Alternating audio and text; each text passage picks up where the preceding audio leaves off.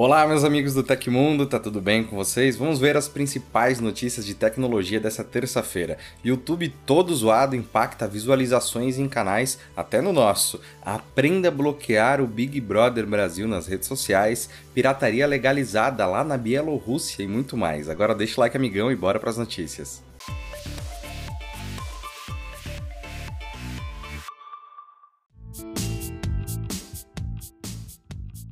Desde a noite de segunda-feira, usuários do YouTube relatam que a contagem de visualizações da plataforma está abaixo do normal, enquanto alguns alegam que o contador está removendo as visualizações, outros citam que ele está congelado. Trata-se de um bug já reconhecido pela empresa, mas ainda não corrigido para todos, nem para gente aqui do Tecmundo. Nas redes sociais, usuários da plataforma apontam que os problemas com o YouTube afetam diretamente a exibição em tempo real de visualizações. Em resposta, a companhia informou que já está trabalhando em uma correção. Se as suas visualizações estão caindo, não entre em pânico. Há um problema de queda do contador em tempo real e estamos trabalhando em uma correção agora, disse a conta de suporte do YouTube no Twitter. Ainda por volta das 9 da manhã de hoje, diversos usuários ainda relatam problemas com a contagem de views do YouTube. Até então, a plataforma não apontou que uma correção geral já foi implementada, embora o problema não pareça afetar todas as contas.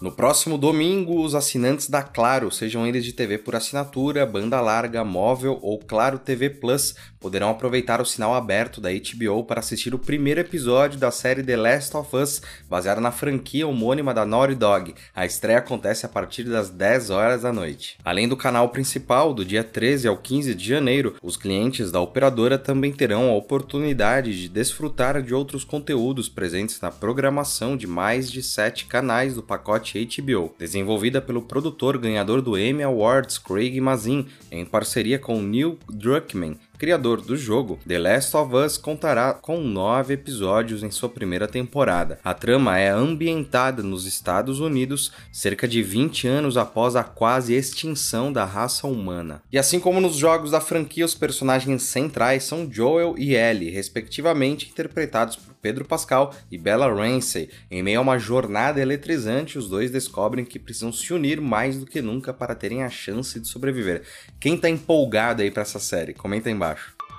Para testar a hipótese de que o SARS-CoV-2 é um vírus predominantemente respiratório, pesquisadores do National Institutes of Health dos Estados Unidos realizaram o maior estudo de tecidos de autópsias até agora. A análise mostrou que o patógeno causador da Covid-19 se espalha por diferentes partes do corpo, permanecendo por meses nos tecidos. Em 44 corpos de pessoas que faleceram de Covid-19 no primeiro ano da pandemia, cientistas do NIH encontraram encontraram vestígios do SARS-CoV-2 em 79 de 85 locais dos corpos, desde cérebro, o coração até os olhos. Embora tenha danificado principalmente as vias aéreas e pulmões, fragmentos do vírus, o RNA viral, foram encontrados até 230 dias após o início dos sintomas. De acordo com o autor sênior do estudo, o Dr. Daniel Shertal, a detecção de fragmentos virais em tecidos de todo o corpo de pessoas mortas por Covid permitiu que essa importante informação informação pudesse ser transmitida a diversos colegas. Isso contribuiu para pesquisas sobre tratamentos para a chamada Covid longa com novos medicamentos antivirais. Para investigar a propensão do SARS-CoV-2 em infectar diversos tipos de células e tecidos, tropismo celular, sua capacidade de replicação, persistência e evolução em humanos, os pesquisadores testaram tecidos de 44 pacientes autopsiados em diferentes estágios da infecção, desde os iniciais, menos de 14 dias após o início dos sintomas até nove meses depois da doença aguda. A maior carga viral foi detectada em pacientes nos estágios iniciais da infecção. No entanto, de 27 pacientes, além da marca de duas semanas, 14 tinham o vírus pelo menos em um tecido não respiratório analisado. Como todos os pacientes deste estudo eram idosos não vacinados, o próximo passo é coletar tecidos post-mortem de pessoas mais jovens e falecidos há muito tempo para entender a longevidade do vírus. A batalha contra a Covid ainda não acabou, né?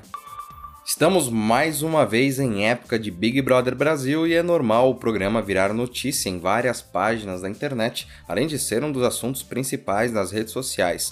O problema é que, embora esse famoso reality show possua uma série de fãs, há também quem não curta muito. Se você faz parte das pessoas que não conseguem nem sequer ver menções sobre o Big Brother Brasil, mas utiliza o Twitter, o Instagram, o Facebook e o Google com frequência, saiba que existem alguns truques que podem ajudá-lo a bloquear o assunto de maneira online. Você ficou interessado? Como são muitos passos e redes diferentes, a gente não dá para ficar aqui fazendo passo a passo de cada rede social. Então a gente recomenda que você acesse o tutorial do Tecmundo que está linkado aqui embaixo.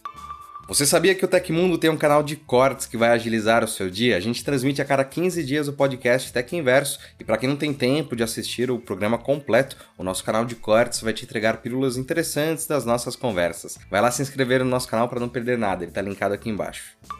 E a Fundação de Proteção e Defesa do Consumidor, o Procon de São Paulo, revelou que notificou o Twitter após dados de milhões de usuários vazarem na internet. Segundo o órgão, a intenção é fazer a companhia confirmar o incidente de segurança e, caso a resposta seja positiva, resolver a questão. A notificação requisita que o Twitter divulgue os motivos que desencadearam o vazamento de milhões de dados. Além disso, a companhia norte-americana também deve esclarecer quais providências foram tomadas para reparar os danos e explicar como vai evitar que o problema aconteça novamente. A empresa de Elon Musk deve enviar a resposta até a próxima sexta-feira 13. De acordo com um relatório do site Blipping Computer, os vazamentos divulgaram mais de 200 milhões de contas de e-mails dos usuários do Twitter. Além disso, também vazaram nomes de usuários e suas contagens de seguidores. O invasor estaria vendendo os arquivos por apenas 2 dólares. Segundo o relatório, são mais de 59 GB de dados de milhares de usuários da rede social obtidos por meio de um problema nas APIs do Twitter. A brecha foi corrigida em 2022, contudo, o hacker malicioso, né, o cybercriminoso,